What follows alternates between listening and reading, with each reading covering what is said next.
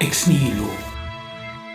Martin Burkhardt im Gespräch mit Konrad Paul Liesmann.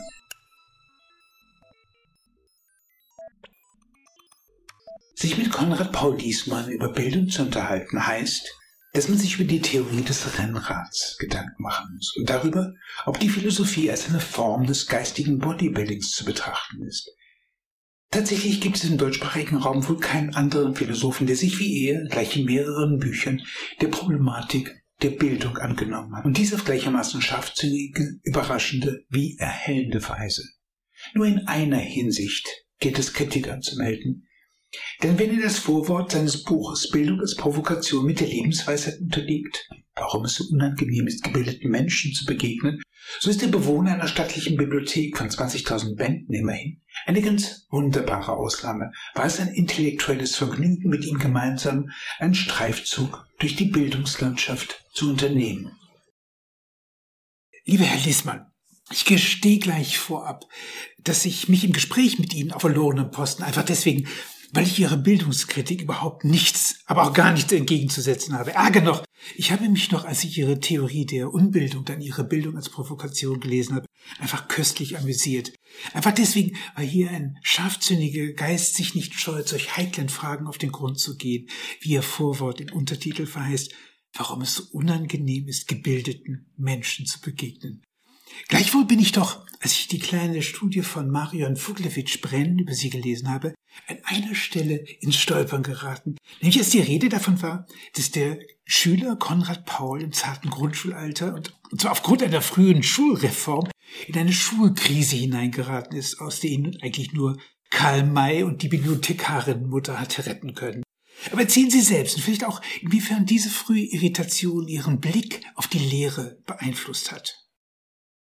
Das mag schon sein, dass das eine Erfahrung ist, die sehr, sehr tief sitzt. Das waren wirklich die ersten zwei Grundschuljahre, die das äh, betroffen haben. Also genau die Jahre, in der man damals zumindest, ich habe nie einen Kindergarten oder eine Kindertagesstätte besucht.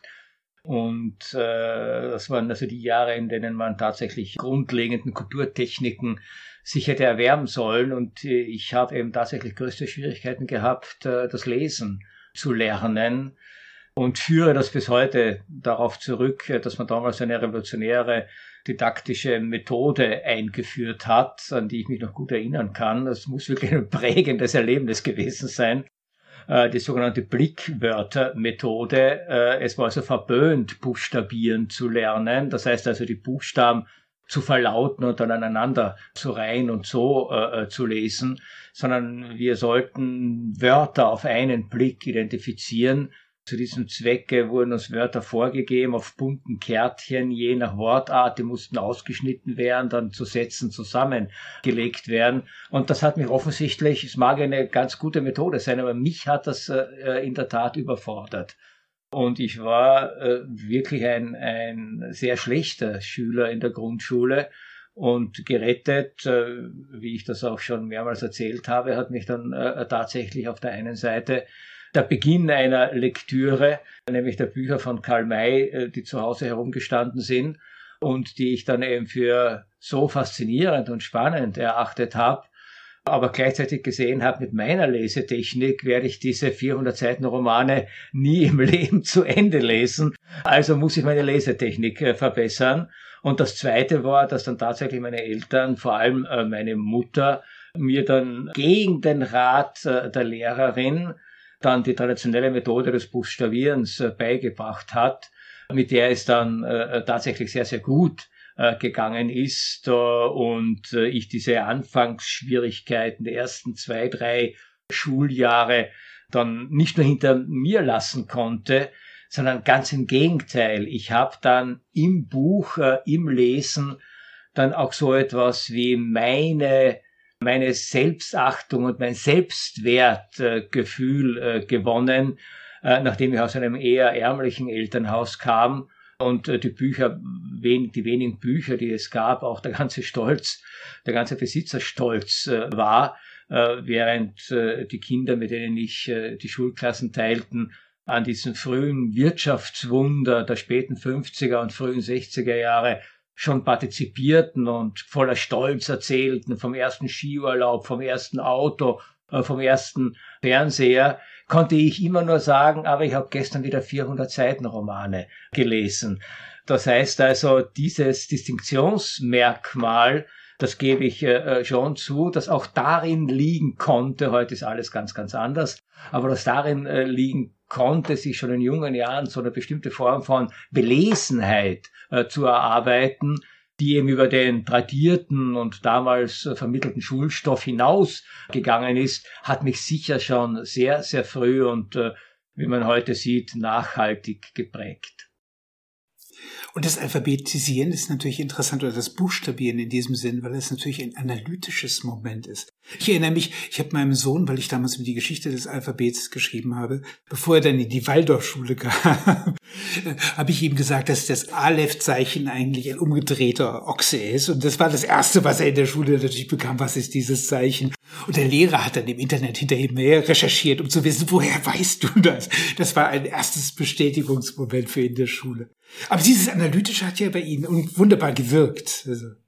Ja, das, das, äh, das mag schon sein, äh, dass man dann äh, natürlich eine bestimmte Form des Lesens auch entwickelt und ich mich schon sehr früh begonnen habe, dann für Philosophie zu interessieren und eben für ein bestimmtes analytisches, reflektierendes Denken oder eben auch was die Auswahl der Lektüre betrifft. Und auch hier war interessanterweise der elterliche Bücherschrank äh, maßgeblich. Äh, dort fand sie eine populäre Einführung in die Philosophie unter dem schönen Titel Du und die Philosophie, die ich in einem sehr zarten Alter gelesen habe, äh, fast nichts verstanden habe.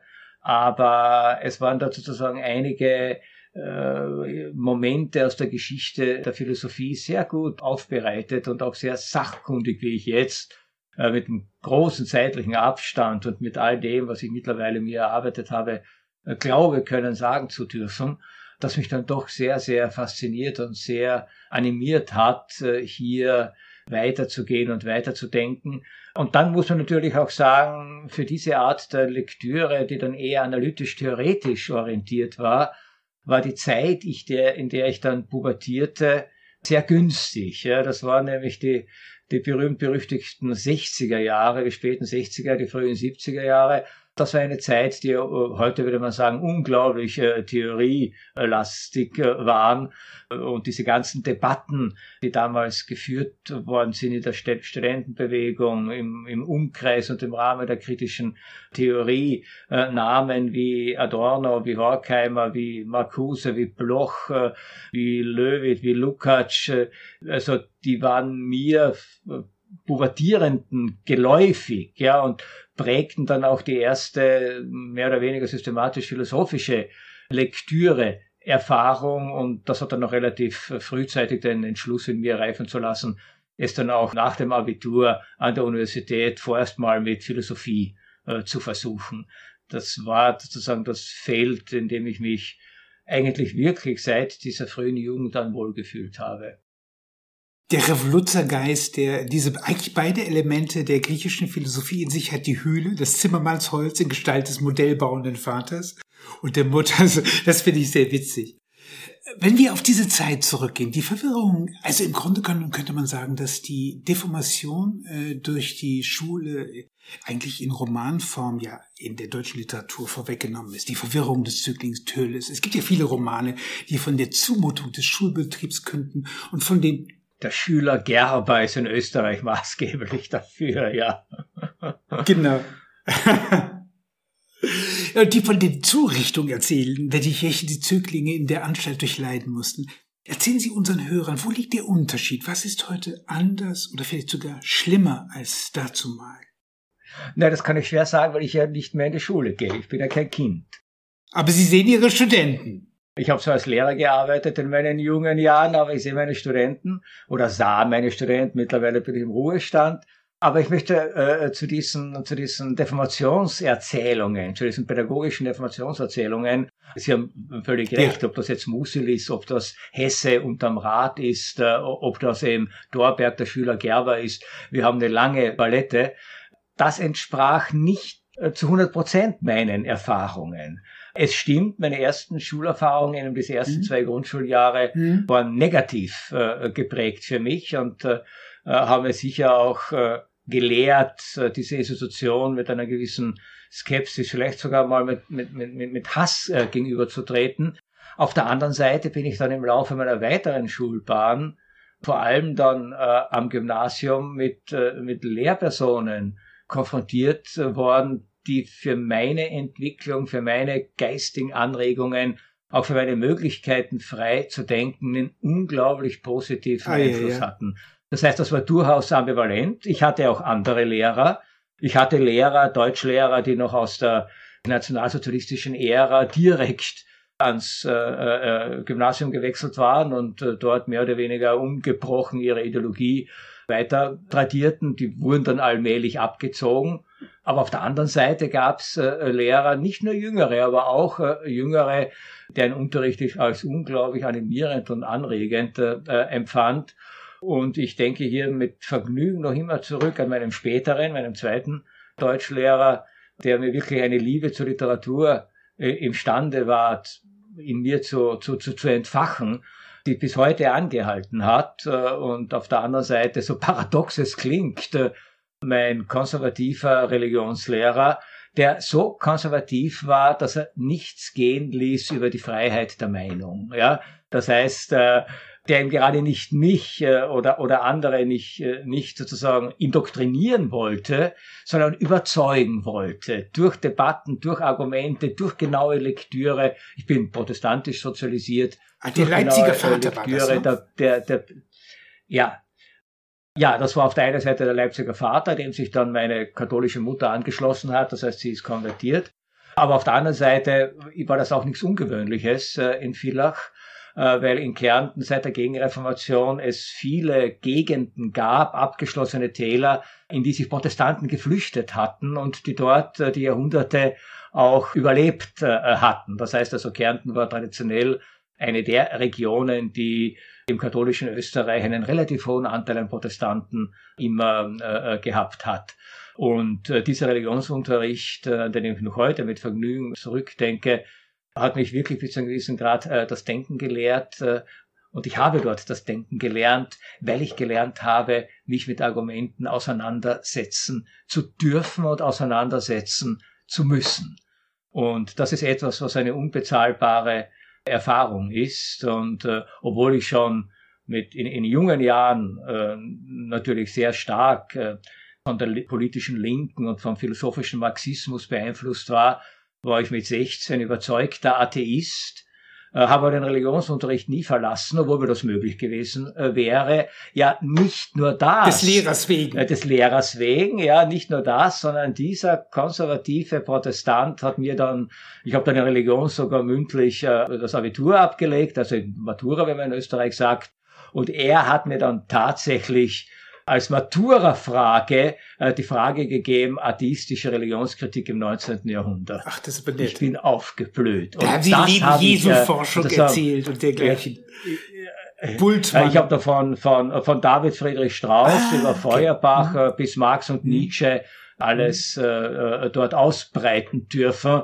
Zum Erstaunen der damals noch vielköpfigen Kommission, äh, dass äh, jemand im Religions, in dem Religionsabitur alle Argumente aufführt, die gegen die Existenz Gottes sprechen. Man sieht, wie tief sich diese Welt verändert hat. Ich bin ja nicht viel jünger als Sie, muss ich sagen, ein paar Jahre. Aber ich bin natürlich die erste Generation, die in diesen 70er Jahren schon traktiert wurde.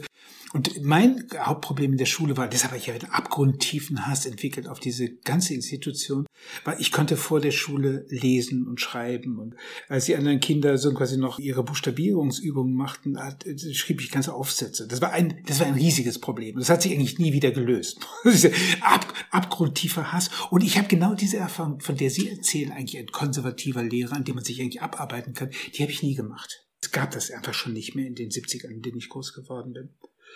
Ich komme jetzt nochmal auf einen Biograf. Ja, ich, ich wollte ja, äh, hinzufügen, ich denke, dass das tatsächlich vielleicht ein Unterschied ist, äh, weil gegenwärtig, auch wenn es äh, politisch konservativ eingestellte Lehrpersonen noch geben sollte, sind auch die natürlich didaktisch darauf trainiert, eine Form des Unterrichts zu pflegen, in der man die Meinungen der Schüler abfragt und erfragt und dann natürlich bestätigt, weil jeder das Recht hat, seine Meinung zu haben. Das Schöne an meinen Religionsübrigens auch meinen äh, anders gearteten, weil sehr, sehr liberalen und fortschrittlich eingestellten Deutschlehrer war, dass es nie darum ging, Meinungen abzufragen und dann einfach abzunicken, sondern mich oder uns äh, zu zwingen, diese Meinungen auch äh, zu begründen und äh, sozusagen mit Argumenten, mit Kenntnissen, mit Verweisen auf die Literatur zu unterfüttern. Und das hat natürlich eine ganz andere Art und Weise der, der, des Denkens, auch des Schreibens dann in Gang gesetzt, als dieses Gefühl, mit dem junge Menschen heute wohl aufwachsen. Ich darf mich artikulieren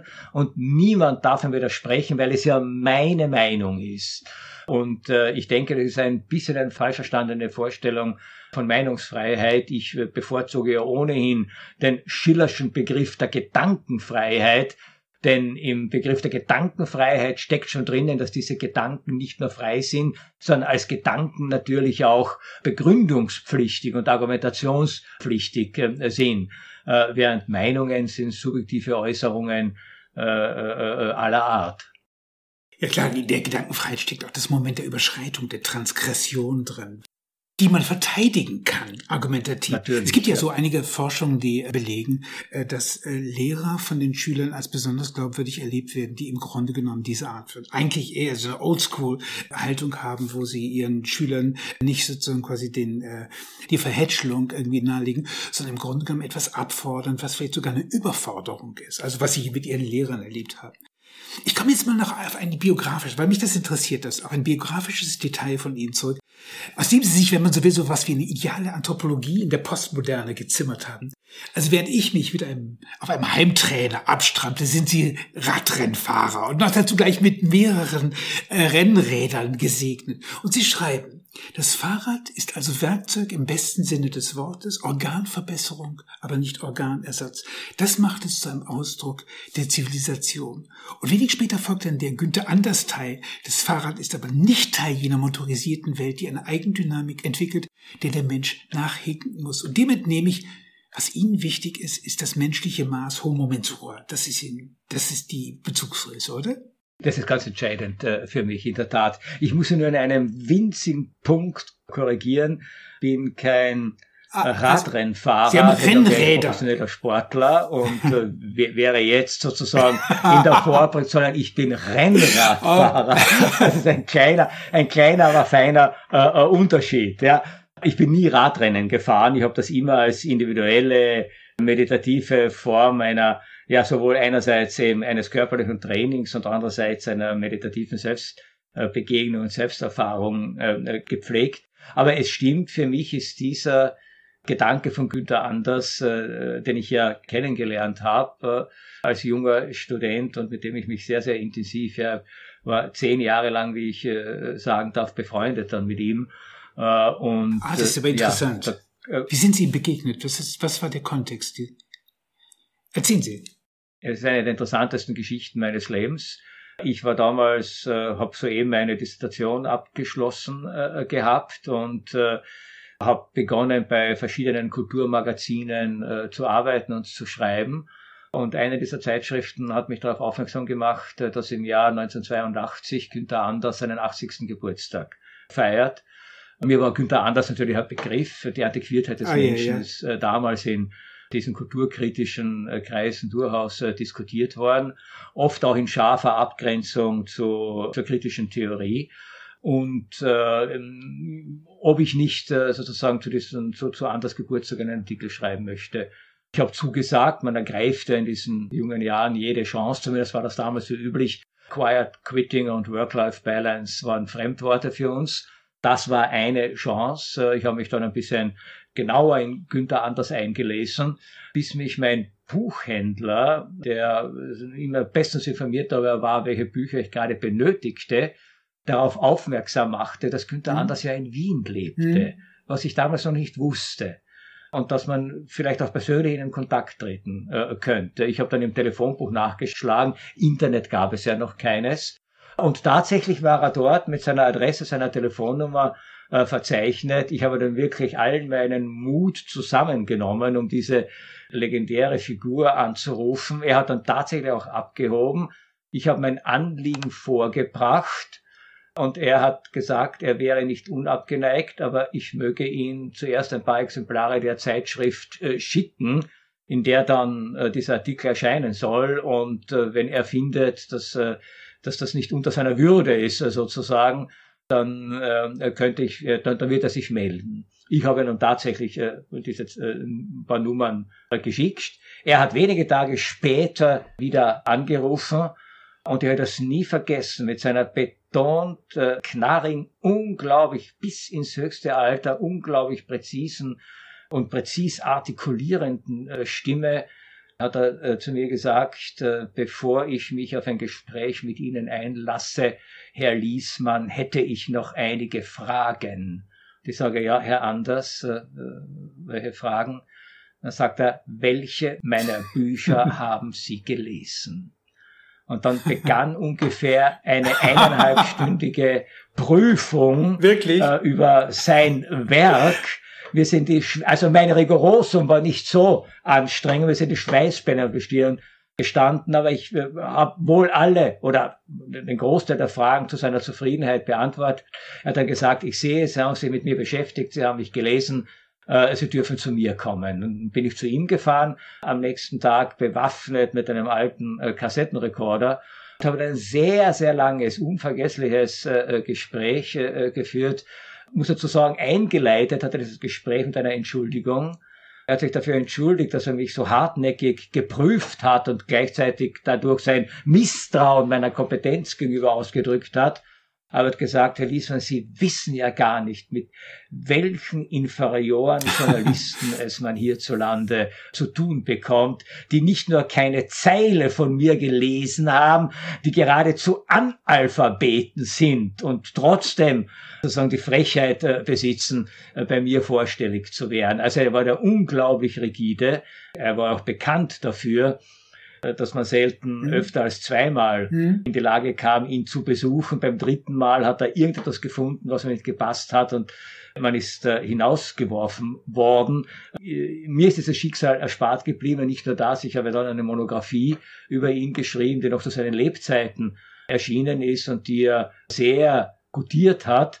Und das hat natürlich dann auch dazu geführt, dass mich seine, ich sag's mal so, negative Anthropologie und äh, seine Technikphilosophie, seine Technikkritik schon sehr maßgeblich beeinflusst hat. Und ich versuche hin und wieder das, was er angesichts etwa äh, der Television, angesichts des Fernsehens, des Radios in den äh, 40er und 50er Jahren des vorigen Jahrhunderts schon geleistet hat, jetzt auch zu übertragen, zu erweitern äh, im Hinblick auf die digitalen Revolutionen unserer Tage.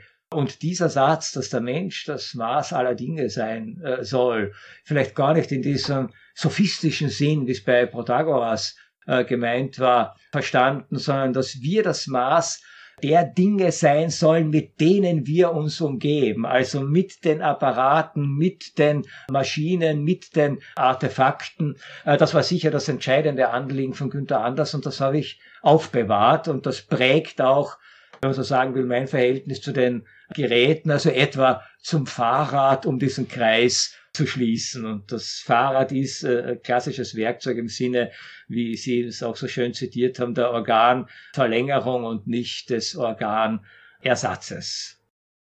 Das ist ja die tiefste Intuition von Günther Anders, muss man sagen. Und ich in einem psychologischen Sinne, obwohl ich in mancherlei Hinsicht sehr kritisch bin, aber im psychologischen Sinne unglaublich tief, das Moment der prometheischen Scham. Also dieses Ich bin's, aber ich bin's nicht gewesen. Also diese, diese kognitive Dissonanz, die eigentlich alle Beschäftigung mit Technik, ich habe ja lange über die Genealogie der Maschine geschrieben, ich kann es einfach nur bestätigen, dass diese beiden Pole, ich bin's, aber ich bin's nicht gewesen, dass das eigentlich etwas immerwährendes ist. Alfred North Whitehead, er hat eine wunderbare Bemerkung gesagt, ich benutze ein Werkzeug, aber ich bin religiös. Und da kommt man eigentlich, wir kommen vielleicht nachher dann noch auf diese Geschichte, weil dieses Moment des Computers ist ja weniger, sagen wir mal, ein Werkzeug als vielmehr ein Raum. Aber da kommen wir später noch zu. Ich will nochmal zurück. Wenn wir uns in die späten 60er, frühen 70er Jahre zurückversetzen. Da bricht im deutschen Schulwesen nach der diagnostizierten Bildungskatastrophe von Georg Picht Art Reformwut, fast so etwas wie eine Kulturrevolution aus.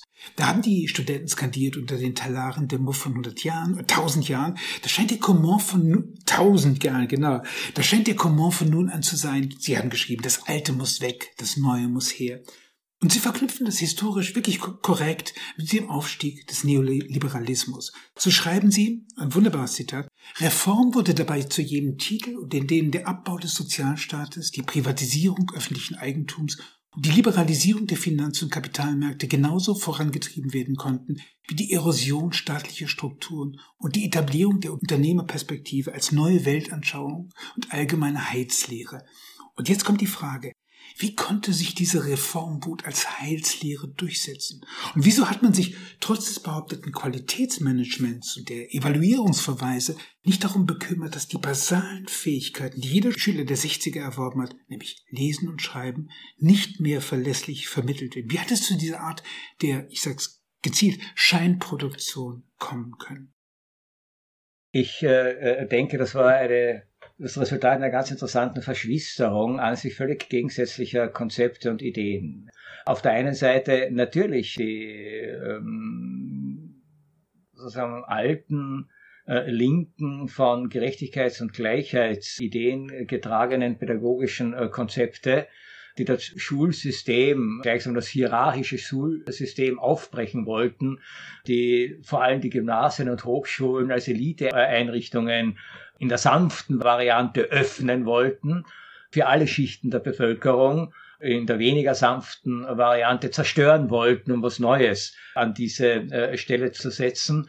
Das heißt also, diese pädagogischen Utopien, äh, äh die ja zurückreichen bis in sozialistische Konzepte des 19. Jahrhunderts, äh, kamen nach 1968 äh, voll zu tragen. Gepaart, und ich war ja als junger Schüler und als Student auch Teil dieser Bewegung, ich weiß, wie wir gedacht haben und wie wir getickt haben, gepaart auch mit dieser Vorstellung, Bildungseinrichtungen müssen grundlegend demokratisiert werden und äh, sozusagen die Betroffenen der Bildungseinrichtungen, also die Schüler und die Studenten, müsste ein gravierendes Mitspracherecht haben. Äh, das war die Zeiten, wo man Schülerparlamente forderte, wo man Mitbestimmungsrechte an Universitäten forderte, wo man drittelparitätische Kommissionen einsetzte, was ja in der Tat dann in den 70er Jahren zu ganz gravierenden Veränderungen der institutionellen Rahmenbedingungen von Schulen und Universitäten geführt hat überdies auch äh, vor allem Deutschland äh, zu unzähligen Neugründungen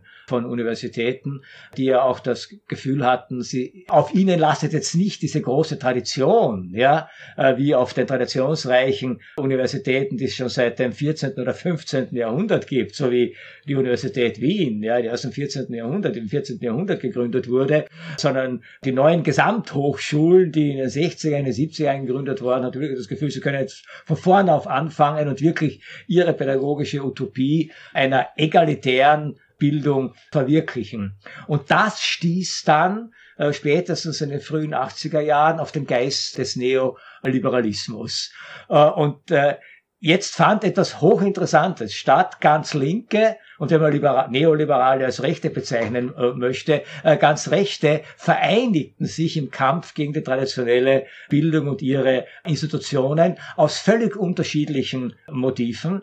Natürlich hatte auch der Neoliberalismus äh, ein gewisses Interesse daran, herkömmliche Institutionen äh, zu zerschlagen, um eben neue Organisationsformen, unternehmensorientierte, effizienzorientierte, wettbewerbsorientierte Organisationsform an deren äh, Stelle zu setzen. Das führte eben zur Implementierung des Konzepts die Universität, die Schule als äh, Unternehmen mit all diesen Parametern äh, wie Evaluierung, wie Management, äh, wie Außenwirken, wie PR-Strategien und dergleichen mehr was damit äh, zusammenhängt. Uh, und auf der anderen Seite, denke ich, haben sich auch sehr viele ehemalige von der linken Seite her kommenden Träger dieser Reformbewegung hier ein bisschen überrumpeln lassen, weil die Schlagworte stimmten. Ja, denn auch äh, die neoliberale Agenda arbeitet ja mit den Schlagworten Internationalisierung. Dagegen kann niemand etwas äh, sagen. Gemeinsamer europäischer Hochschulraum. Dagegen kann niemand etwas sagen. Dann Kompetenzorientierung statt Ansammlung von totem Wissen. Wer wagt es, eine Lanze für die Ansammlung von totem Wissen zu brechen? Nicht einmal die Konservativen wagen es das, ja, äh, zu tun. Das heißt also, wir waren da bis zu einem gewissen Grad vielleicht auch blauäugig im Sinne, dass wir diese, diese, diese Strategien der äh, Beschlagwortung hinter denen sich dann wirklich ganz was anderes verbirgt, nicht äh, sofort äh, durchschaut haben. Und dann war es sehr, sehr schnell äh, zu spät. In dem Moment, wo das Ganze als europäischer Hochschulraum nach der Bologna-Konzeption konfiguriert äh, worden ist, war mehr als äh, gleich so ein lokaler innerer Widerstand dagegen äh, nicht mehr möglich. Ich habe ja äh, ein kleines Büchlein zu 68 geschrieben, aus dieser Post-68er Perspektive heraus. Was mich interessiert hat, historisch gesehen, ist das der Neoliberalismus wie nebenbei ja. auch die Studentenrevolte im Grunde Arbitragegewinne einer Bewegung sind, die ja, sich selber ja. nicht verstehen. Ich würde es mal in Kurzform sogar sagen, stell dir vor, es ist Revolution, aber niemand war da. Also, ich, das, was passiert, ist im Jahr 1968 eine vierfache Revolution. Eigentlich ist der, der Hirntod wird deklariert, dann wird der Softwarehandel eingeführt, dann beginnt das ARPANET und dann beginnt das Free Floating durch Bretton Woods. Also wir haben eine vierfache Dekapitation. Im Grunde genommen die französische Revolution wiederholt sich, der Vaterstaat wird irgendwie abgewrackt Jetzt gibt es zwei Profiteure. Es gibt die Neoliberalen, die von der Digitalisierung, obwohl viele Ökonomen glauben, dass die was davon verstanden haben, nichts verstanden haben, sonst hätte es diese Finanzkrise nicht gegeben. Und auch die Studentenrevolution. Eine der bizarrsten Geschichten, wenn man sich mit dem Material beschäftigt, kommt man natürlich drauf. Die Situationisten, die ersten äh, äh Streiks, die in den Universitäten stattfanden, 1965 in Straßburg erstaunlicherweise, gingen gegen diese Sozialingenieure diese digitalen Kybernetiker, die, und der, der Hass auf diese Form des Verwaltetwerdens, was sich dann eigentlich als Basso Continuo fast durch die gesamte Geschichte hindurchzieht, bis hin 1984 Volkszählung und dergleichen, ist im Grunde genommen so etwas wie ein Antidigitalisierungsmoment. Und die Behauptung einer Authentizität im russischen altmodischen Sinne, auf der Seite der Studentenschar oder beziehungsweise der schon Arrivierten. Und bei den Neoliberalen war es letztlich die Privatisierung des Staates. Da würde ich vollkommen d'accord gehen, letztlich mit Ihnen. Für mich sind diese, ist diese Zeit immer noch sowas wie auch diese Bildungskatastrophe, wenn man so will, sowas wie ein Blindspot, historisch gesehen. Ja, äh, es ist natürlich auch bei diesem viel zitierten Wort von Georg Picht, äh, Bildungskatastrophe, schon daran äh, kann man einige dieser, dieser Ambivalenzen ablesen, denn auf der einen Seite stimmte es natürlich, dass, äh, dass hier bildungsmäßig ein riesiger Nachholbedarf war und äh, Bildungssysteme natürlich auch erstarren können.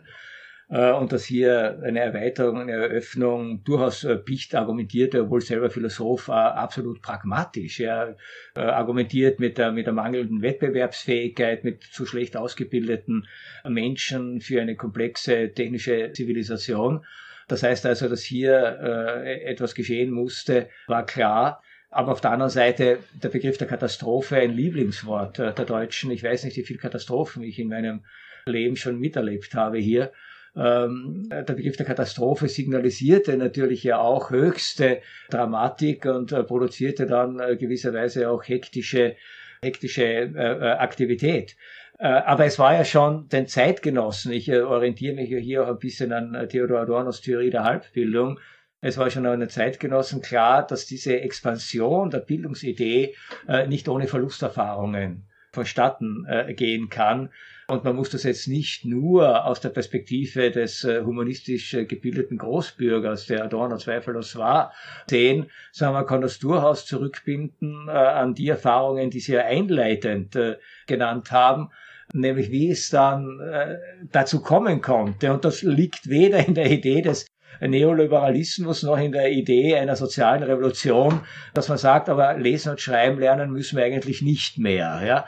Äh, das heißt, dass dieser Verzicht auf äh, basale Kulturtechniken äh, verdankte sich ja und verdankt sich noch immer einer Technik-Euphorie, der sich sehr viele Reformer angeschlossen haben und von der äh, mich äh, meine Auseinandersetzung und meine Bekanntschaft mit Günther Anders bis zu einem gewissen Grad äh, bewahrt hat. Äh, zumindest hat sie mich gelehrt, in jeder technischen Innovation, so begrüßenswert sie sein mag, die Ambivalenz äh, zu sehen, die darin angelegt ist. Und wenn ich, was mir erst vor wenigen Tagen äh, passiert ist, äh, im Gespräch mit zwei Grundschullehrerinnen erfahre, dass sie mit höchsten wie sagt man hier, disziplinarischen Konsequenzen von Seiten der Direktion zu rechnen haben, weil sie sich quergestellt haben gegen das Ansinnen in der Volksschule, in der Grundschule, alle Tafeln abzumontieren, weil die Kinder ohnehin ihre Tablets haben,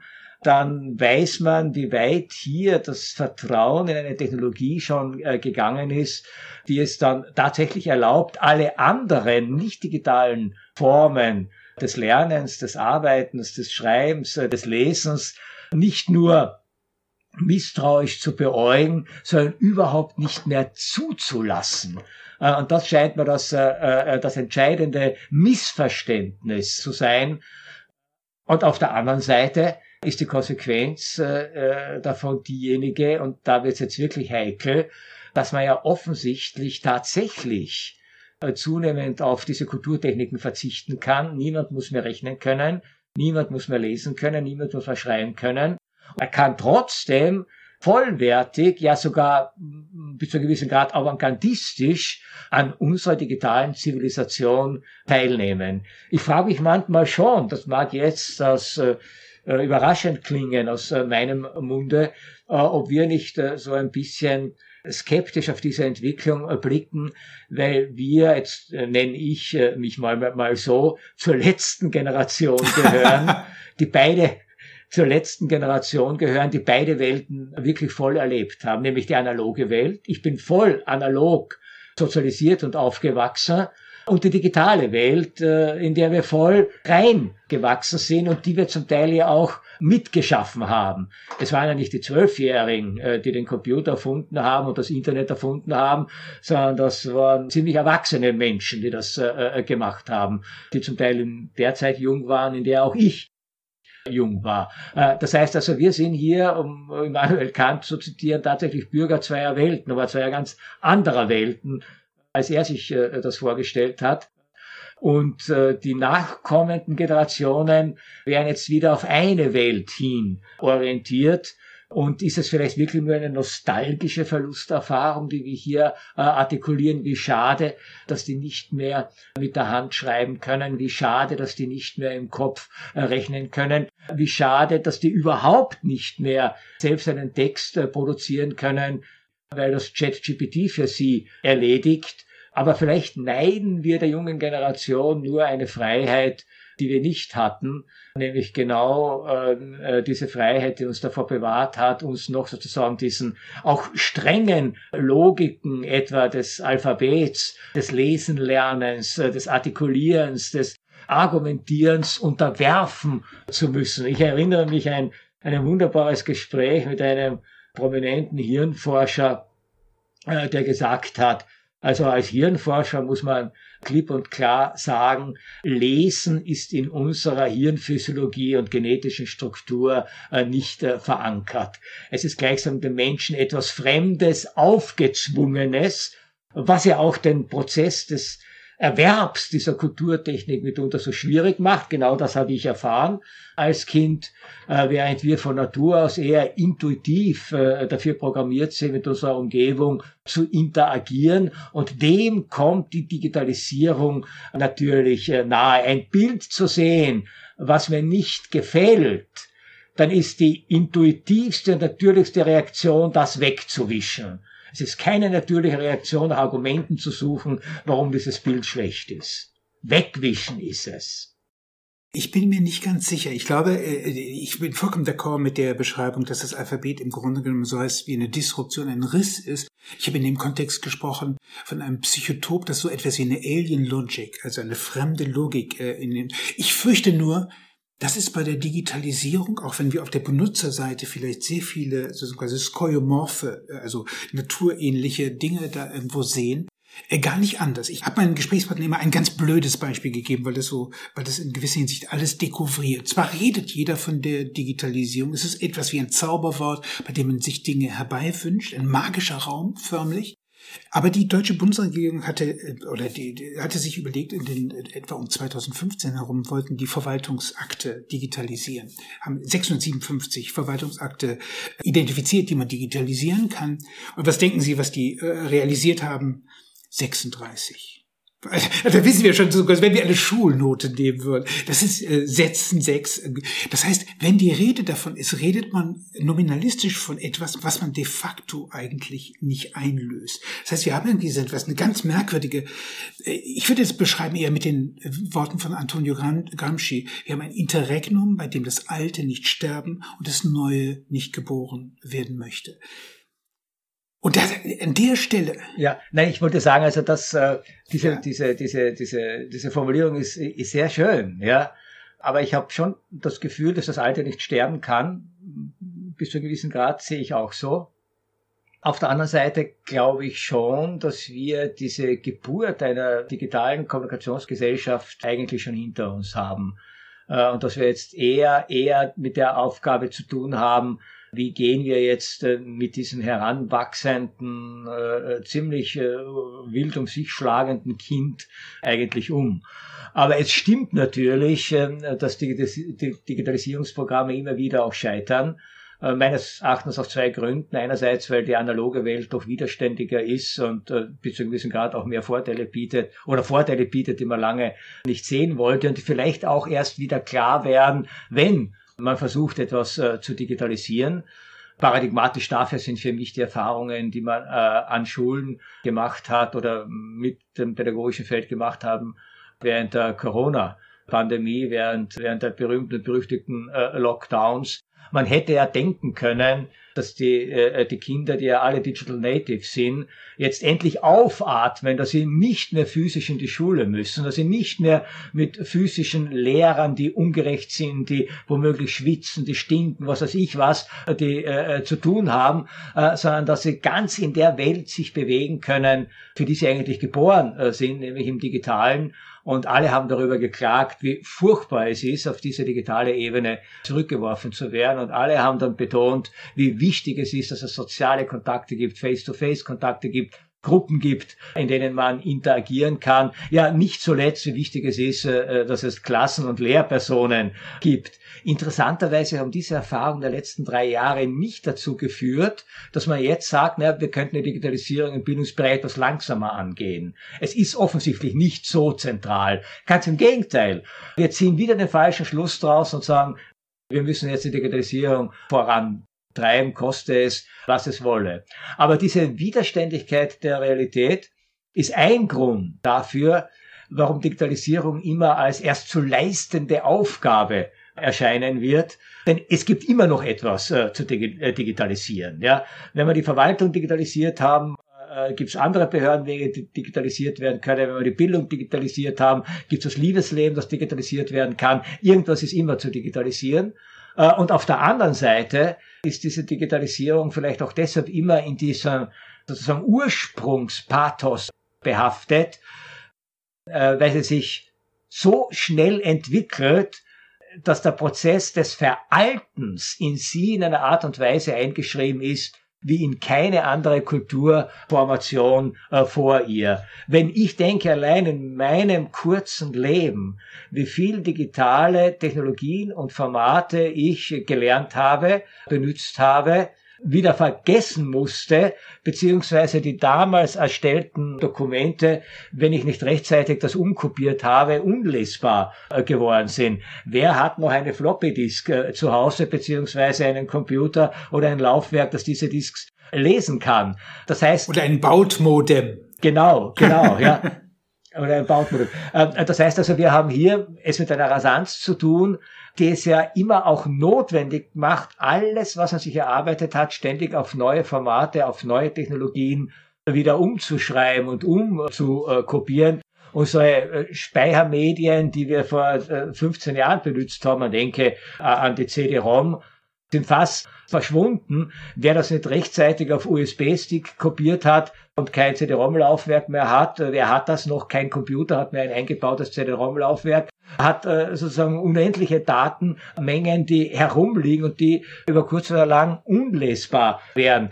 Uns fehlen interessanterweise zum Beispiel in den Sozialwissenschaften im Gegensatz zum 19. Jahrhundert, das ziemlich gut dokumentiert ist, im 20. Jahrhundert entscheidende Phasen. Das heißt, wir haben riesige Datenlücken, nämlich in der Zeit, wo man etwa auf Lochkartensysteme umgestellt hat oder frühe Formen der Digitalisierung praktiziert hat und das nicht rechtzeitig gerettet hat, äh, sind die äh, ein für alle Mal verloren. Es gibt keine Maschinen mehr, die die Magnetbänder äh, lesen können, die, auf die man damals die Daten gespeichert hat. In manchen Museen stehen solche noch herum, meistens nicht mehr aktivierbar. Das heißt, wir verlassen uns hier auf etwas, was aber gleichzeitig eine unglaubliche kulturelle Amnesie bedeutet.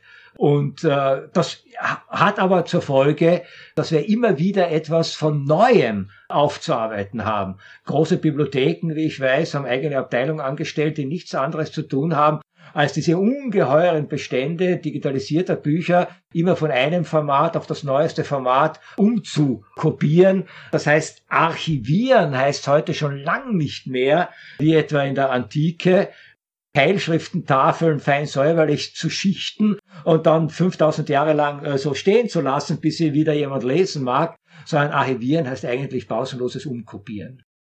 Wir haben ein interessantes, und das ist, geht fast zurück, fast in die Anfänge der Schrift. Wir haben ja diese dialektische Doppelbewegung, die Ars Memoria, also eine neue symbolische Ordnung kommt, und es kommt die Ars Oblivionis, die Kunst des Vergessens. Das heißt also, es liegt genau in dieser Geschichte drin, die digitale Welt fordert ja, gewissermaßen, ja, dass die Welt wieder weiß wird, dass wieder gelöscht wird. Deshalb, ich glaube, an der Stelle, ich würde sogar noch einen Schritt weiter gehen, vielleicht sogar noch brutaler eigentlich die Psychopathologie der bisherigen Bildungsinstitutionen betrachten. Mein Sohn, wie Sie wissen, ist ja in der Welt eigentlich dieser Bildungssachen zu Hause und hat in den letzten Jahren eigentlich für die Carnegie Mellon auch eine Reihe anderer Universitäten eine Online-Software geschrieben und hat eigentlich etwas ganz Merkwürdiges erlebt. Und zwar, die Blockade besteht gar nicht so sehr darin, dass die Menschen das Wort digital nicht mögen.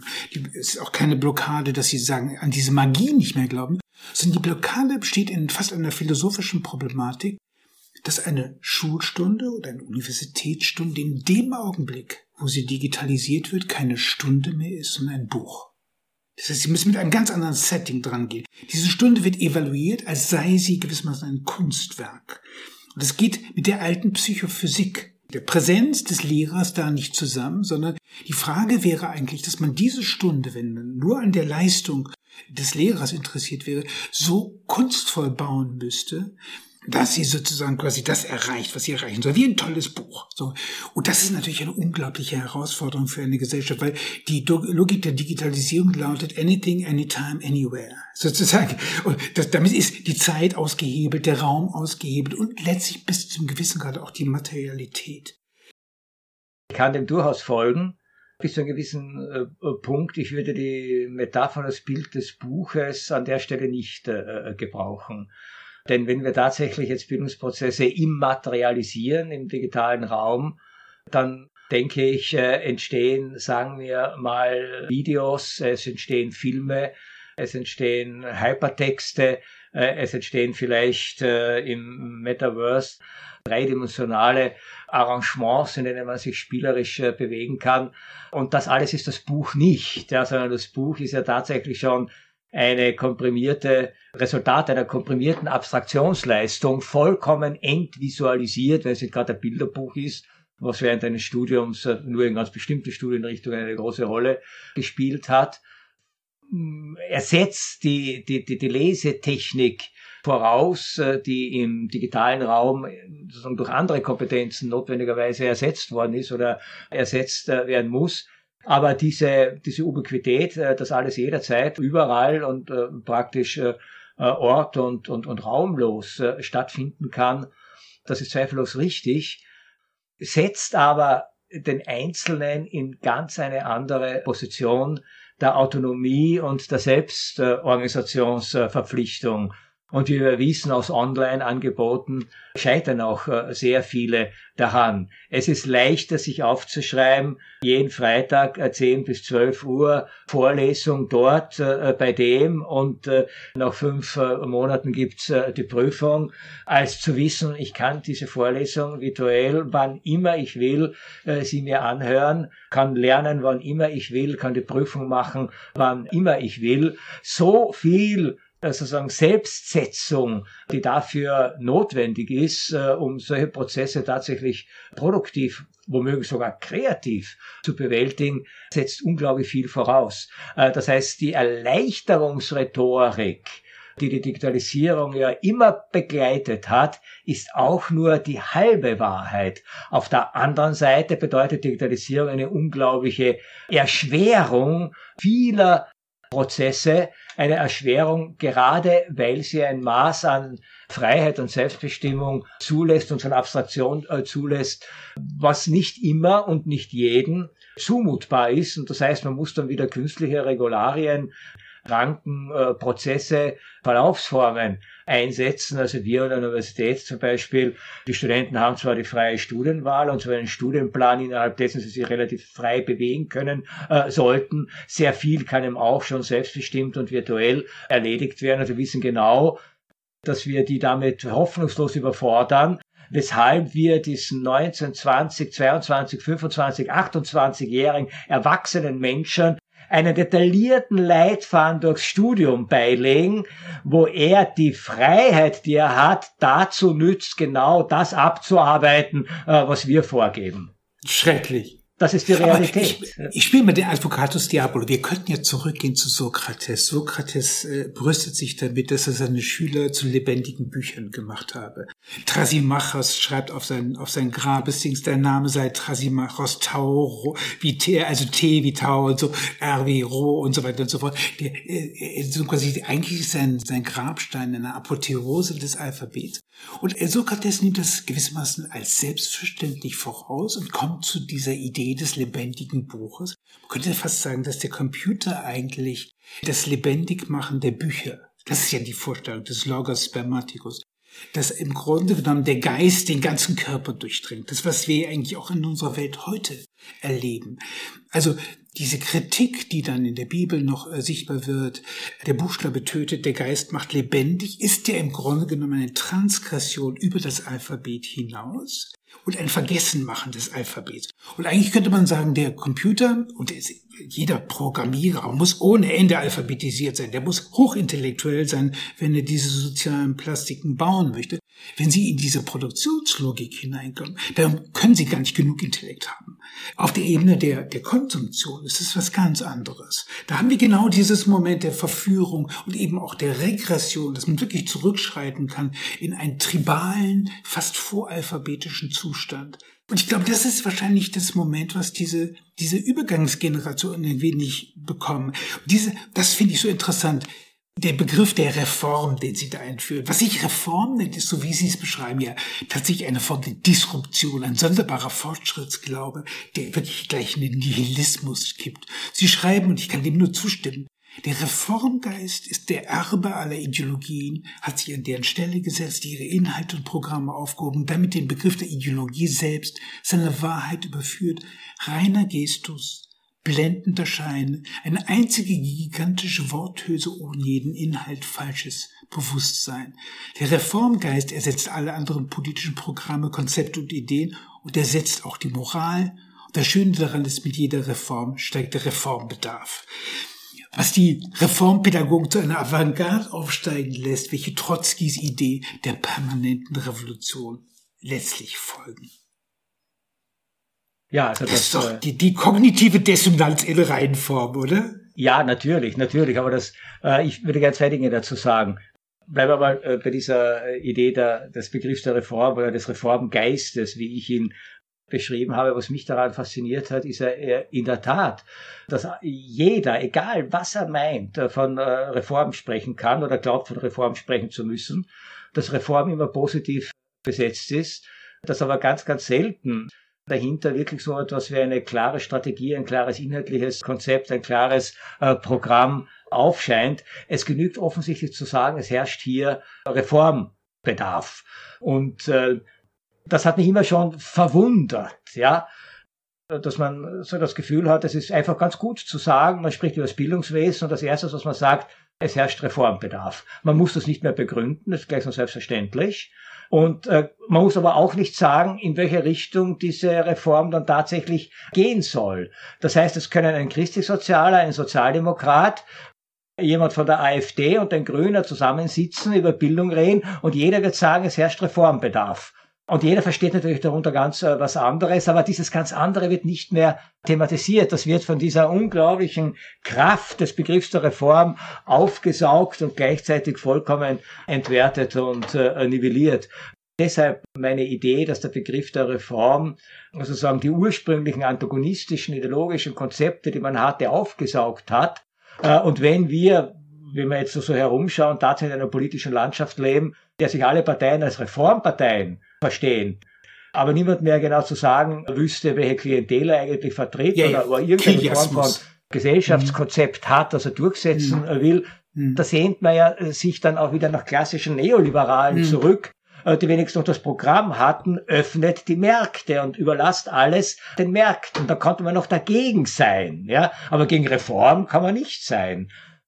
Äh, das heißt, das ist das eine, diese, diese ideologische Selbstimmunisierung, die in dieser, in dieser sozusagen überwältigenden Strategie äh, besteht, alles nur unter dem Titel Reform zu verbuchen. Und Reformen erlauben es eben auch dann äh, gar nicht, äh, etwas behalten zu wollen, beziehungsweise schon gar nicht zu etwas zurückzukehren, obwohl Reform ursprünglich bedeutet, etwas in seine ursprüngliche Form mhm. zurückbringen. Also in der mhm. Reform steckt eine restaurative Wurzel, die in der Regel negiert wird. Aber mich hat etwas anderes mehr fasziniert in dem, was Sie vorhin gesagt haben, nämlich die Frage, inwieweit diese Digitalisierung und die damit verbundene Virtualisierung tatsächlich so etwas auch äh, wieder ermöglicht wie eine Unmittelbarkeit des Körpers der hier ohne diese Umwege von Fremdlogiken wie dem Alphabet agieren kann und reagieren kann. Das finde ich eine unglaublich faszinierende Idee. Friedrich Nietzsche, einer meiner späten späteren Lieblingsphilosophen, sprach ja mal von der Vernunft äh, des Leibes. Und äh, der Gedanke läge dann nahe in der Digitalisierung genau diese äh, Vernunft am Werke zu sehen.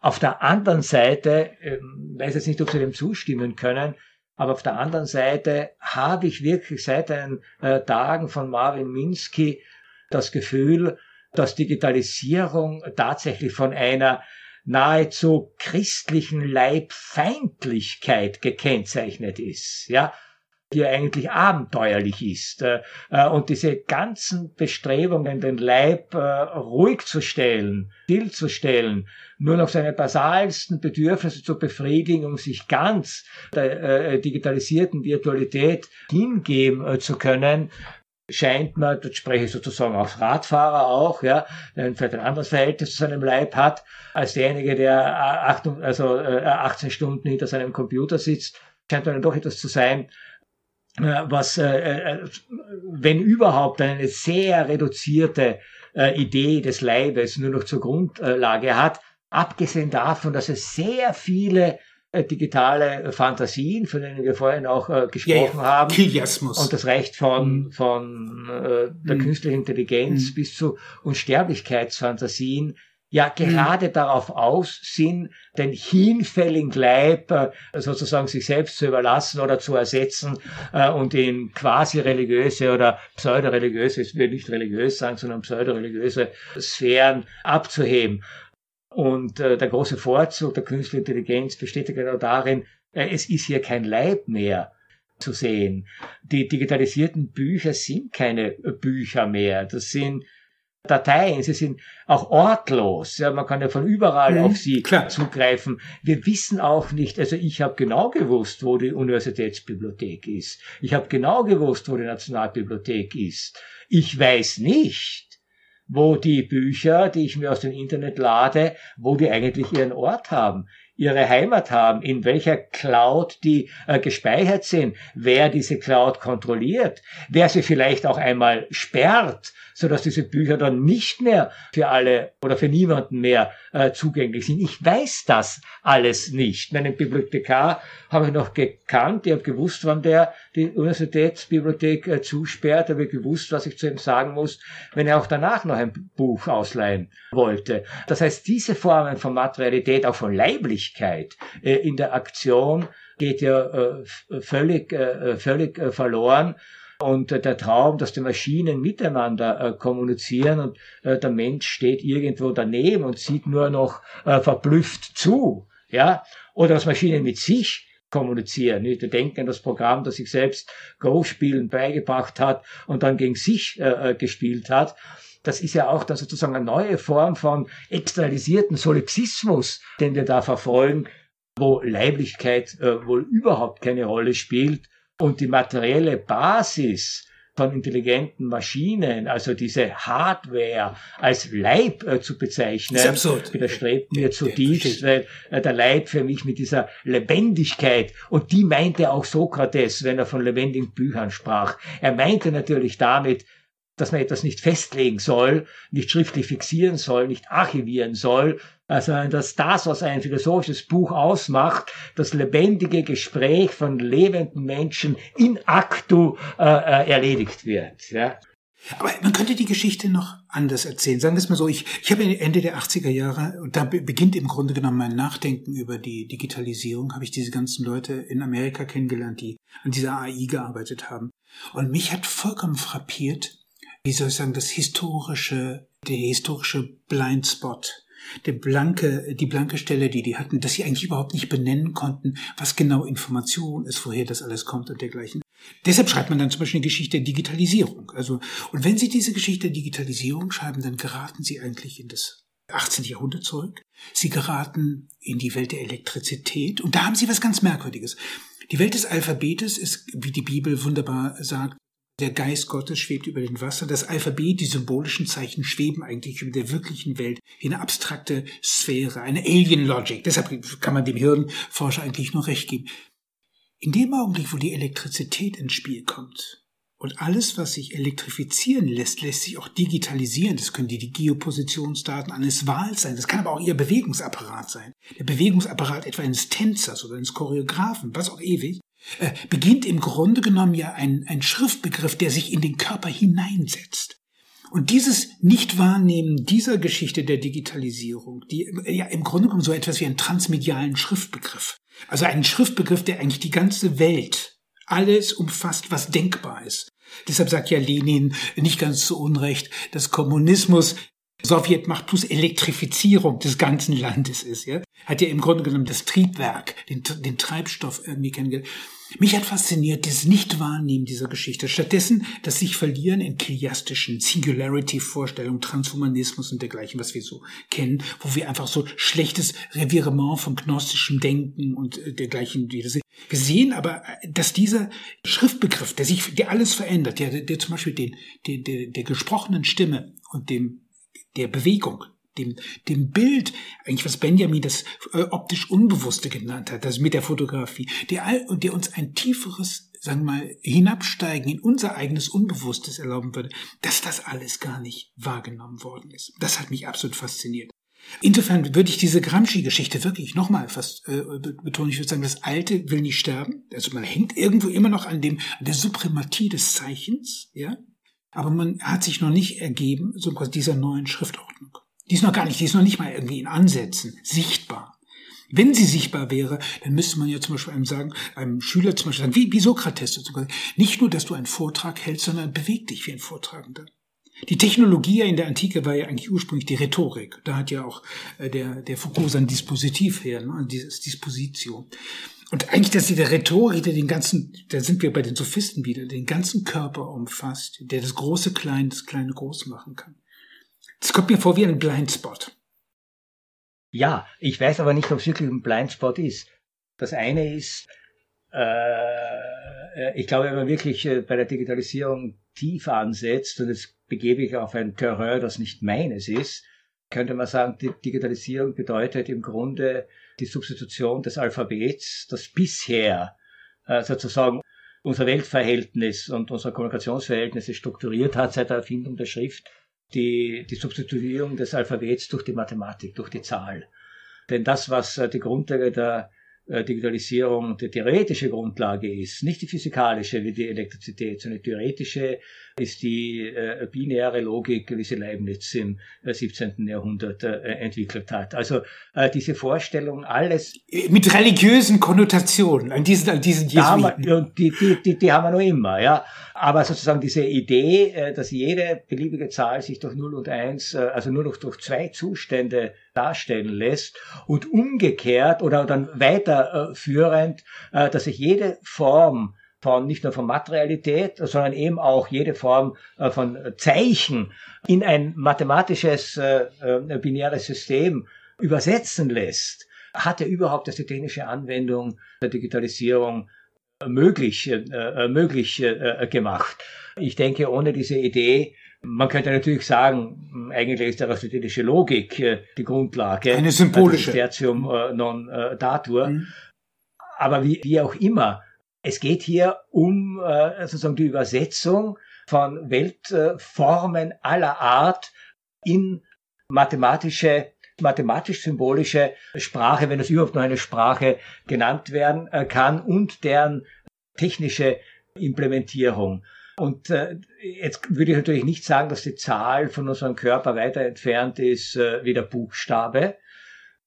Aber ich äh, würde, doch, äh, würde doch sagen, Sie haben ja vorhin sozusagen die Ursprungsgeschichte des Alphabets angedeutet, dass der, äh, dass der, der, der, der Buchstabe noch mehr äh, sozusagen analoges Denken in sich äh, trägt.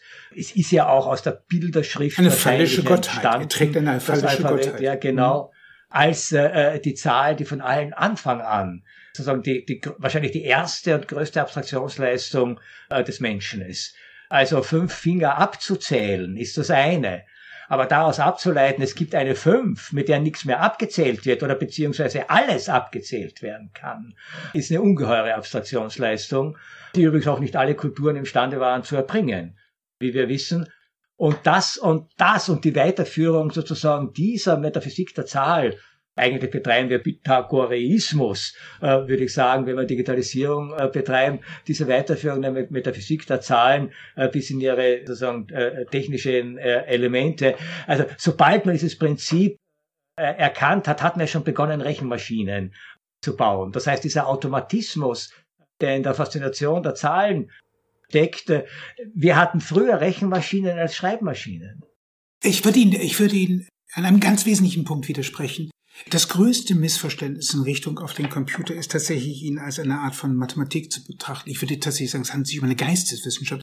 Und eigentlich wiederholt sich die gleiche Reihenfolge, wie wir sie eigentlich aus dem Alphabet kennen. Wenn die Pythagoreer sagen, alles kommt aus der Eins, ja, und dann hat man diese, dieses Tetragramm und dergleichen dann ist die Eins das Aleph. Und das Aleph setzt voraus, dass das Aleph nicht mehr vermischt ist mit irgendeiner Naturgottheit, einer fallischen Gottheit. Also der Ochse muss ausgetrieben sein, dieser Exorzismus muss stattgefunden haben, diese Leibfeindschaft muss einmal instituiert sein. Also dieser Prozess letztlich, ich, ich sage scherzweise immer, die Kultur ist eine Engelmacherin hier. Also das heißt, sie stiftet symbolische Ordnung, die nicht von dieser Welt sind und wir lernen damit irgendwie umzugehen. Und es gibt diesen Exorzismus-Moment, diese Abtreibung.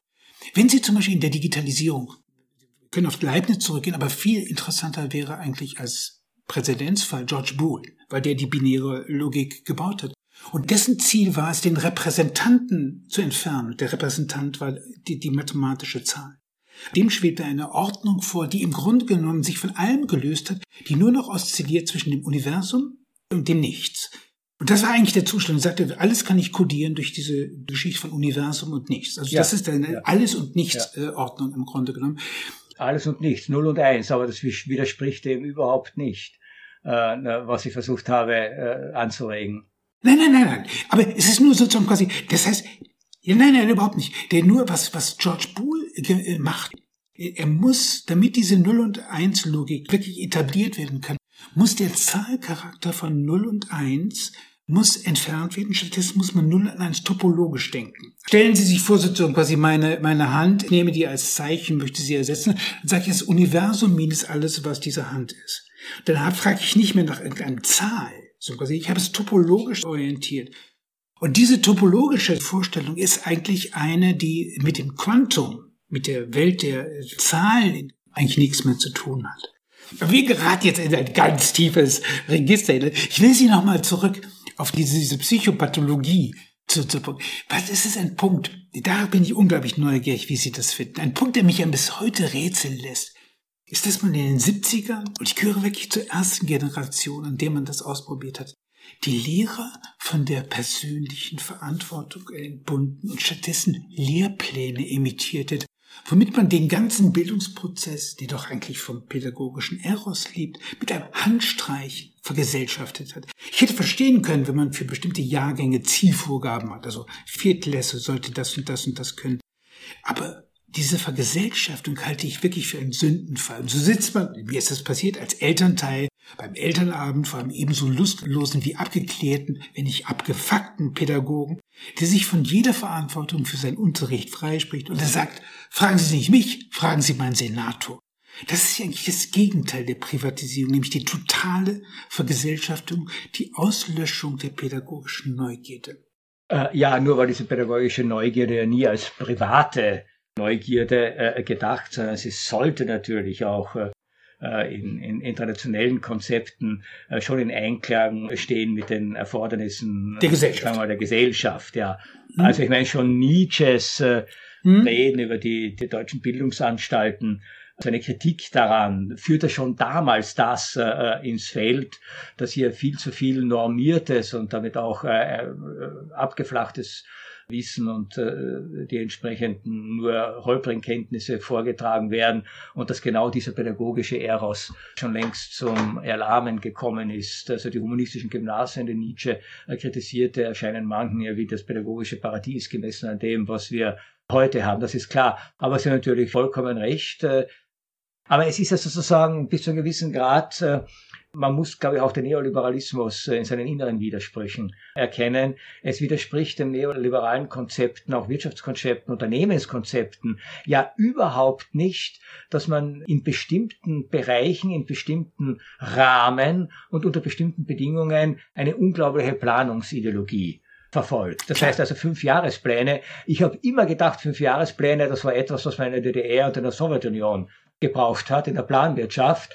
Und ich war dann völlig baff, als ich als, als Studiendekan äh, mich herumschlagen musste mit den Fünfjahresplänen, die sich die Universität Wien gegeben hat, aber unter dem Zeichen der Öffnung und Liberalisierung des äh, Systems. Und sehr viele Unternehmen arbeiten natürlich mit Benchmarks, mit Zielvorstellungen, mit Zielvorgaben, auf die planmäßig hingearbeitet äh, wird. Und ich denke, Sie haben vollkommen recht. Ich glaube auch diese Implementierung von detaillierten Lehrplänen, die eben nicht nur bestimmte Zielerfordernisse vorgaben und es ansonsten äh, der Lehrperson überließen, wie sie diese oder mit welchem Enthusiasmus sie imstande ist, diese zu erfüllen. Aber diese äh, durchstrukturierten, durchreglementierten Lehrpläne bedeuteten natürlich auch äh, eine Degradierung der Lehrperson, der jetzt wirklich nur noch äh, Vollzugsorgan ist und in äh, jeder Verantwortung und Selbstverantwortung und Eigenverantwortung entbindet. Auf der anderen Seite verstehe ich das Motiv. Das Motiv dahinter war natürlich eine gewisse Form von Normierung, eine gewisse Form von, hm, dass man berechtigte Ergebniserwartungen haben kann und ein deklariertes Misstrauen diesen Menschen gegenüber, die er ganz auf sich allein gestellt und unbeobachtet in den Klassenzimmern seinerzeit ja tun und lassen konnten, was äh, äh, äh, sie wollten. Und da ist es doch besser, die in die Kandare zu nehmen, bevor sie Dinge machen, von denen wir nicht wollen, dass sie sie machen. Mal abgesehen davon, dass natürlich diese Lehrpläne, ich bin ja noch groß geworden während meines eigenen pädagogischen Studiums, das war ja noch vor der Kompetenzorientierung mit der genauen Aufschlüsselung von Fein- und äh, Grob-Lernzielen. Man ist ja von dieser Lernzieldidaktik mittlerweile weggegangen und ist jetzt bei der kompetenzorientierten Didaktik, die genauso fein aufgeschlüsselt wird. Dahinter steckt natürlich denke ich, die andere Kehrseite, die man durchaus auch äh, mit äh, neoliberalen Konzepten kurz schließen kann, äh, nämlich die, die Vorstellung, die eigentlich Die alte, weil Sie schon einmal Lenin zitiert haben, zitiere ich jetzt auch ein Wort, das gerne Lenin zugeschrieben wird, obwohl er so nicht, nie gesagt hat. Äh, Vertrauen ist gut, aber Kontrolle ist besser. Alles bis ins Detail zu kontrollieren und es, das ist ja dann die vordergründige Rechtfertigung dafür, und es dadurch allen Beteiligten wieder einmal zu erleichtern. Der Lehrer weiß genau, was er zu tun hat. Er braucht nur die einzelnen Punkte abhaken. Der Schüler weiß genauso, was er zu tun hat. Er hat fein ziselierte, abgestufte, ausdifferenzierte Arbeitsaufträge, die er sozusagen nur noch äh, abarbeiten und beantworten muss. Es ist jeder Raum für positive oder negative Überraschungen, für das Unerwartete, für das Plötzliche ist weg, ja. Und das verschafft ein Maximum an Sicherheit genauso ein Maximum an Unfreiheit. Und äh, wenn es um die alte Frage geht, könnten wir jetzt auch wieder platonisch philosophieren und auf die Politeia zurückgehen. Wenn es um die alte Frage geht, Freiheit versus Sicherheit, wählen wir immer die Sicherheit. Ich finde ja Ihre Beschreibung des pädagogischen Realismus, kann man das sagen? Die finde ich absolut, die finde ich absolut großartig. Und ich habe mich immer gefragt, beim, weil ich äh, mich unglaublich amüsiert habe, weil Sie mit, mit Scharfsinn diese, diesen Wahnsinn im Grunde genommen hervorziehen. Ich habe mich immer gefragt, was passiert dem armen Mann, wenn er, wenn er sozusagen quasi sich exponiert mit diesen, mit diesen Messerscharfen. Wie haben Sie Ihre Kollegen erlebt, als Sie dann die Theorie der Unbildung geschrieben haben. Wie waren die Reaktionen Ihrer Kollegenschar?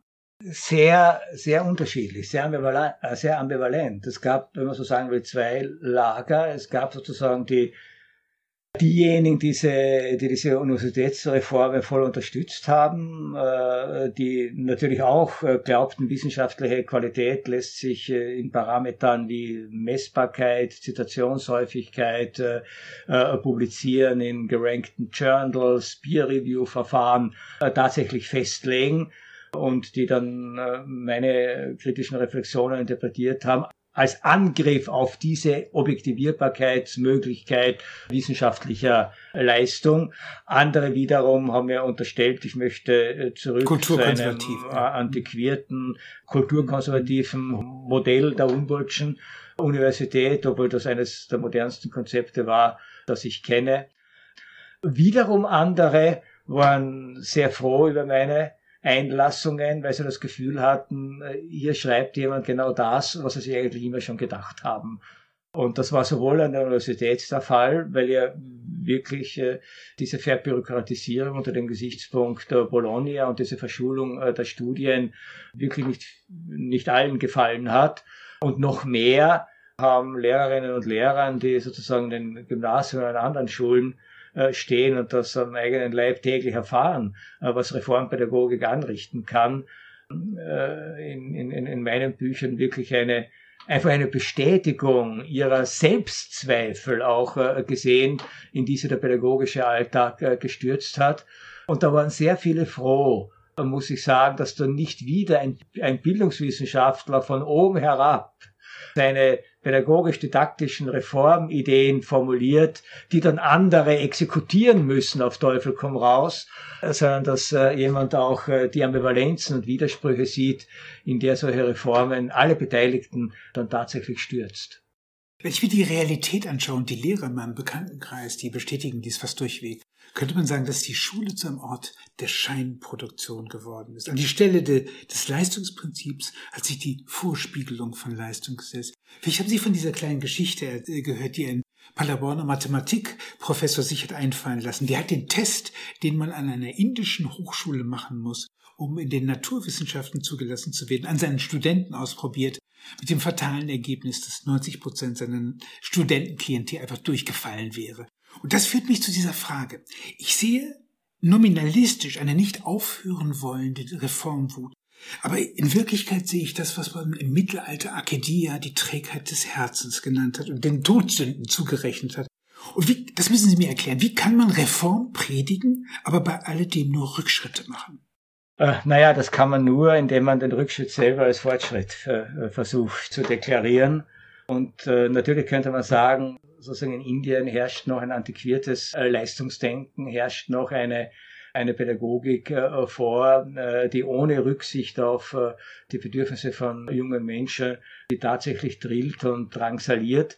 Und dem gegenüber ist es doch fortschrittlich, dass äh, jemand in Deutschland Mathematik studieren kann, ohne sich tatsächlich dieser Disziplin wirklich auch unter Schmerzen unterworfen zu haben. Äh, das heißt, es ist immer schon gelungen, den Rückschritt als Fortschritt äh, zu deklarieren und sagen manchen Fortschritt als Rückschritt zu denunzieren. Ich kenne die Debatte, die haben wir ja schon nach den ersten PISA-Tests in Deutschland gehabt. Wie kann man Schulsysteme überhaupt vergleichen? haben alle wirklich tatsächlich dieselben Ziele. Und ich meine, heute ist es ja Konsens, dass es gar nicht mehr das Ziel des Gymnasiums sein sollte, eine Form von allgemeiner Studierfähigkeit äh, zu erzielen. Das haben alle akzeptiert. Äh, die Gymnasiasten schließen äh, mit dem Notendurchschnitt von 1,0 ihr Abitur ab äh, und die Universitäten machen Aufnahmsprüfungen, äh, wohl wissend, dass 1,0 nichts mehr oder fast nichts mehr bedeutet. Das heißt, man formalisiert ein bestimmtes äh, Konzept nicht nur von Chancengerechtigkeit, dagegen wäre gar nichts zu sagen, sondern von Ergebnisgleichheit. Also äh, nicht Chancengleichheit im Sinne, jeder hat dieselbe Chance und dann schauen wir, äh, was herauskommt, sondern es soll das Ergebnis für alle gleich sein. Geleitet von diesem Prinzip kann man gar nicht anders, als in eine Scheinwelt zu geraten, die man etablieren muss. Und äh, der Zeitpunkt, wo dann, wie man pathetisch sagen könnte, die Stunde der Wahrheit schlägt, wird halt immer weiter hinausgeschoben. Äh, Auf der anderen Seite ähm, äh, äh, muss man sagen, wir haben ja schon oft die Angst gehabt, das war ja auch übrigens das Motiv von Georg Bichts äh, Schrift über die Bildungskatastrophe, wir haben schon oft die Angst gehabt, dass uns äh, andere durch hartnäckigeres, besseres, gezielteres, disziplinierteres, auch vielleicht asketischeres Lernen überflügeln äh, werden. Ich darf nur einige Nationen nennen, aus meiner eigenen, sozusagen, aus meinem eigenen pädagogischen Leben, die hier immer aufgerufen worden sind. Das waren ganz früher mal war das Japan, dann war das äh, Südkorea, die dann war es natürlich Indien, ja, ja. dann war es natürlich China, dann waren es die Tigerstaaten, Singapur, ja, wo immer wieder, ähm, also bei allen Mathematiktests waren die aus Singapur eigentlich sehr, sehr lange die besten. Jetzt äh, sind es äh, die Inder.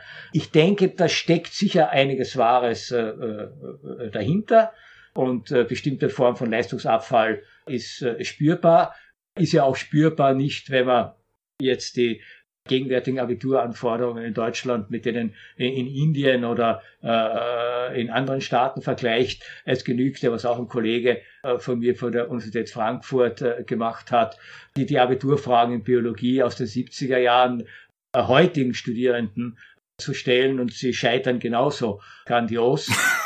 Das heißt also, äh, da mag schon etwas sein. Gleichzeitig kann man immer sagen, wir haben jetzt andere Konzepte von den Zielen, äh, die der Unterricht äh, erreichen soll.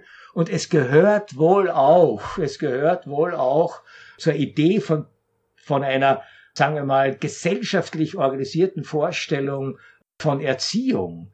Ich drücke mir jetzt unglaublich äh, pathetisch aus, von einer gesellschaftlich organisierten Vorstellung von Erziehung immer äh, sozusagen durch den Verweis auf andere einerseits den eigenen Verhältnissen den Spiegel vorzuhalten, äh, beziehungsweise anzuspornen, doch ein bisschen sein eigenes Leistungsdenken kritisch zu hinterfragen und äh, zu reflektieren. Ich darf daran erinnern, dass in der Antike den jungen Römern natürlich gesagt wurde, aber so schön reden und schreiben wie die Griechen werdet ihr nie können, ihr Loser. Ja, ja, ja. Also im Grunde genommen schon das dritte Jahrhundert vor Christus, genau, die Epikureer. Ja, ja. Da wissen wir, also das, das, ist im Grunde genommen steht die große, der große ja, Bildungs genau. also Bildungsabfall. Deswegen, Aber ich will auf einen ganz spezifischen Punkt gehen. Na, deswegen, deswegen sage ich, ja, äh, es ist okay. sicher sehr viel wahr äh, an diesen Diagnosen. Man darf aber auch äh, sozusagen die, die alten Erzählungen, die dadurch immer auch wieder mittransportieren, im neuen Gewand äh, reaktualisiert werden, nicht ganz außer Acht lassen. Nee, das ist vollkommen klar. Aber ich komme auf einen, einen Punkt, weil mich das wirklich beschäftigt. Äh, sagen wir mal, Sie kennen vielleicht noch die, oder erinnern sich noch an die Lektüre dieses Textes, den Freud geschrieben hat, über den Unterschied zwischen Neurose und Psychose. Er machte so ein kleines Experiment. Er sagt, eine junge Frau steht vor dieser Schwester, die gestorben ist und die ist in den Mann verliebt. Und die Neurotikerin, was macht sie? Hat ein schlechtes Gewissen und so fort. Sie kann eigentlich aus Pietätsgründen, kann sie es nicht zulassen. Und die Psychotikerin, die redet sich ein, die Schwester sei gar nicht tot. Also wenn wir unser Bildungssystem heute uns anschauen, das sich einredet, ich denke solche Begriffe wie Bildungsrepublik Deutschland und dergleichen unter Angela Merkel noch, das sind ja fast massenpsychotische Momente. Unter dem Gesichtspunkt, wenn man sagt, oh, das wird alles irgendwie fragil und schlechter und die Leute reden sich eine Exzellenz ein, die nicht da ist. Das funktioniert, wenn wir Nietzsche folgen, der sagt, das ist der Wahnsinn unter Personen etwas sehr Seltenes, ist aber bei Parteien, Staaten und so weiter und so fort die Regel, ist das natürlich auch eine als moralische Geschichte, als äh, organische äh, Verlogenheit. Äh, hätte, hätte Max, äh, Max Stirner das wahrscheinlich genannt, ist das wahrscheinlich eben der normale Verblendungszusammenhang. Aber es ist für eine Gesellschaft natürlich unglaublich fatal, wenn sie in ein fast psychotisches Moment in Richtung auf ihre eigenen Fähigkeiten hineingerät, oder? Ja, das ist, das ist zweifellos fatal. Allerdings glaube ich, ohne solche psychotischen Momente und Selbstillusionierungen kommen wir ohnehin nicht aus. Gesellschaften haben die vielleicht an anderen, an anderen äh, Orten. Äh, und das ändert sich ja auch. Äh, äh also wir haben immer einen sehr immer einen Blick auf die Wirklichkeit, der, indem er hinschaut, die gleichzeitig ausblendet. Aber ich äh, gebe Ihnen zu, diese Diagnose Bereich, also in Bezug auf das Bildungssystem, äh, hat zweifellos sehr, sehr viel für sich. Mich interessiert dabei eher oder verwundert auch eher, dass gerade dieses Ausmaß eines psychotischen Blicks, also einer Selbsttäuschung, möglich ist in einer Zeit, in der noch nie so viel angeblich objektiv gemessen, international evaluiert, vergleichend untersucht, äh, international auch kooperiert und ausgetauscht äh, wird. Das heißt, wie kann ich äh, das ist sozusagen ungefähr so, als würde jemand pausenlos sagen, ich habe kein Fieber und er wird aber ständig gemessen und sieht ständig, ja, 38,5, 39, 39,5, 39 und er sagt aber immer, nein, ich, ich sehe es ja, ich sehe, ich, ich habe ja kein Fieber. Das heißt, also, dass wir so einen psychotischen Blick haben kann, weil Korrekturmöglichkeiten fehlen. Das ist relativ einfach, ja oder wenn Korrekturmöglichkeiten selber subjektiv bedingt sind, nur lokal auftauchen, leicht beeinsprucht werden können, ist es auch relativ einfach. Aber wie man diesen Blick auf ein Bildungssystem, das man für leistungsfähig hält, das aber gar nicht mehr leistungsfähig ist, haben kann, bei gleichzeitiger Forcierung internationaler permanenter Überprüfung dieser Leistungsfähigkeit, das führt das ja zu einem völlig weiteren Punkt, nämlich nicht nur, ob wir so einen psychotischen Blick haben können, sondern ob dieser psychotische Blick auch funktioniert unter den Gegebenheiten und Maßstäben höchster empirischer Objektivierbarkeit. Und das ist dann aber schon eine große Leistung, muss ich sagen. Das muss man erst zustande bringen. Das ringt mir fast wieder eine gewisse Bewunderung für solche äh, Psychosen ab. Ja, ja, ich, ich, ich würde sagen, wir sind wahrscheinlich in einer ganz ähnlichen Situation wie das 15. Jahrhundert unter Savonarola, der ein großer Anhänger des Buchdrucks war. Das vergessen die Menschen. Und Luther hat ihn, nimmt ihn sich ja gewissermaßen als Vorbild und der eben auch eine Form, sagen wir mal, der, der erste ist, der für die Florentiner niederen Stände eine Verfassung schreibt, ja. Max Horkheimer hat ihn einen bürgerlichen Führer genannt und in dem Kontext eine bizarre Wortprägung da in die Welt gesetzt. Er nannte das erotisches Ressentiment. Also das heißt, der Eros, der sich auf diese neuen Triebwerke, die Techniken des Betriebssystems sogar der Neuzeit geht, aber das gleichzeitige vollständige Ressentiment, das diagnostizieren Sie ja, was die Digitalisierung anbelegt, eigentlich fortwährend. Das heißt also, die ganze Sprache, nominalistisch betrachtet, ist eigentlich die Sprache des Managements, der Evaluierung, des Neoliberalismus und so weiter. Also überall werden eigentlich Sachen evaluiert, gecheckt, Qualitätsmanagement und dergleichen. Und dahinter, hinter dieser fortwährenden Reform und dieser, dieser Verbesserungswut ist die reine Formlosigkeit. Das ist ja der, der, der Punkt, der so interessant ist. So, was jetzt da eigentlich das Moment des Ressentiments kommt. Sie haben an einer Stelle, ganz interessant fand ich das, da haben Sie sich auf Bernard de Mondeville bezogen, der in seiner Bienenfabel diese bizarre Logik eigentlich des modernen äh, Kapitalismus bezeichnet, wo äh, Adam Smith dann seine Invisible Hand draus macht. Private Vices turned into public benefits.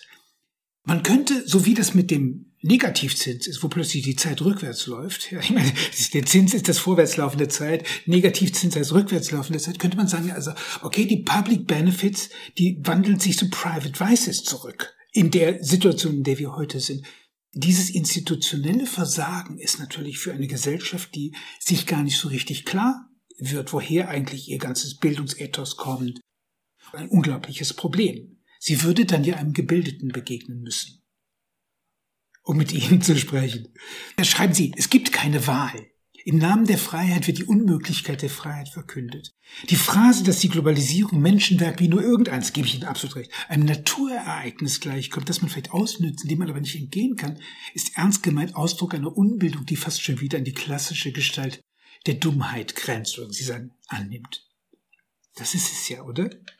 Ja, ich denke jetzt noch über diesen, über diese Bienenfabel nach. Finde ja guten, äh, äh, einen sehr schönen Hinweis, ob man nicht tatsächlich auch bestimmte Entwicklungen unserer Zeit auch so beschreiben könnte, dass äh, sozusagen jetzt öffentliche Tugenden und äh, diese gesamte Reform Technologien, die gesamten Management-Technologien äh, gerieren sich ja als öffentliche Tugenden ob die auf der anderen Seite nicht äh, private Laster produzieren, nämlich genau diese, diese, diese individuellen Deformationen, die wir allenthalben äh, sehen und beklagen. Das heißt, wir gehen jetzt nicht wie diese Hardcore-Kapitalisten der frühen Stunde davon aus, äh, dass wenn ich den Menschen nur in den individuellen Trieben freien Lauf lasse, kommt am Ende etwas für alles äh, Gute heraus, so im Sinne der Invisible Hand von Adam Smith, sondern umgekehrt wollen ja alle für das Gemeinwohl das Gute, bis hin, dass wir sozusagen die Zukunft jetzt schon planmäßig in den Blick bekommen.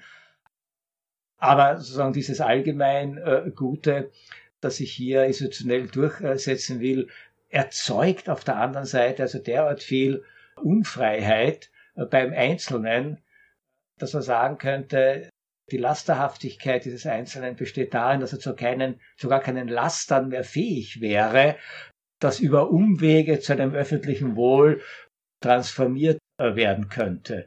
Und äh, natürlich könnte man dann äh, daran auch die nahezu theologische Frage oder mephistophelische Frage anschließen, wie viel Böses die Welt braucht, um gut äh, zu werden. Das war ja sozusagen hier dieser, äh, dieser Grundgedanke um das jetzt nochmal äh, zurückzuführen zu das, was wir jetzt am Ende ähm, äh, nochmal noch mal, ähm, nachgefragt haben in Bezug auf die, auf die Bildung und äh, diese, diese Programmatiken, die sich hier äh, äh so durchschlagen und äh, diese digitalen Räume, in denen wir uns damit bewegen. Ich denke schon, mir, geht es zumindest auch darum, gerade in dem Maße, in dem es so stark um Kontrollmechanismen geht, die wir aufrichten und äh, denen wir uns auch zum Teil bereitwillig uh, unterwerfen, dann doch auch äh, herauszufinden, wo hier Freiheitspotenziale im Sinne dieser privaten Laster auch liegen, die notwendig sind, um sagen, diese Erinnerung an Freiheit nicht ganz zu verlieren. Und in dem Zusammenhang ist natürlich unglaublich interessant die Debatte, ähm, äh, wie man zum Beispiel öffentliche Diskurse in sozialen Medien reguliert. Denn dort äußern sich ja noch diese, diese privaten Laster in, in abartigen und verwerflichen Ausdrucksformen, Reden, Videos äh, und äh, dergleichen mehr. Äh, und wir wissen zwar auf der einen Seite, dass das, äh, wie das Rüdiger Safranski mal genannt hat, äh, der Preis der Freiheit ist, den wir zahlen müssen.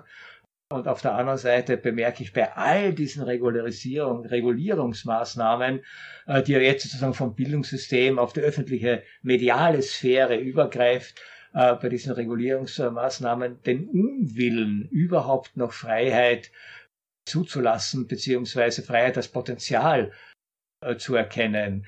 Äh, und äh, das ist etwas, das ist etwas, was mich schon zutiefst irritiert, ja, dass etwas, was doch jetzt seit 300 Jahren zumindest die westliche Zivilisation angetrieben hat, das wird gerade noch durch ukrainische Soldaten verteidigt. Aber ansonsten geben wir Freiheit überall auf.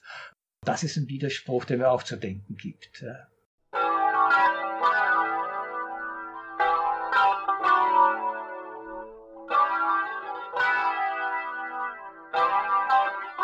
Sie hörten Martin Burkhardt im Gespräch mit Konrad Paul Liesmann.